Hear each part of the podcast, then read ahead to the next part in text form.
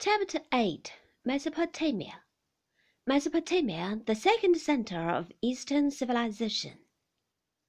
I am going to take you to the top of the highest pyramid, and I am going to ask that you imagine yourself possessed of the eyes of a hawk. Way, way off in the distance, far beyond the yellow sands of the desert, you will see something green and shimmering. It is a valley situated between two rivers. It is the paradise of the Old Testament. It is the land of mystery and wonder, which the Greeks called Mesopotamia, the country between the rivers.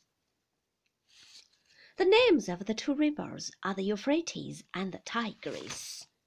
They began their course amidst the snows of the mountains of Armenia, where Noah's ark found a resting place and slowly they flow through the southern plain until they reach the muddy banks of the Persian Gulf. They perform a very useful service.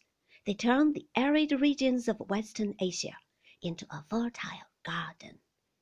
The valley of the Nile had attracted people because it had offered them food upon fairly easy terms.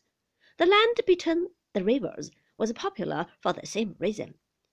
It was a country full of promise, and both the inhabitants of the northern mountains and the tribes which roamed through the southern deserts tried to claim this territory as their own and most exclusive possession. The constant rivalry between the mountaineers and the desert nomads led to endless warfare. Only the strongest and the bravest could hope to survive, and that will explain why Mesopotamia became the home of a very strong race of men who were capable of creating a civilization which was in every respect as important as that of Egypt.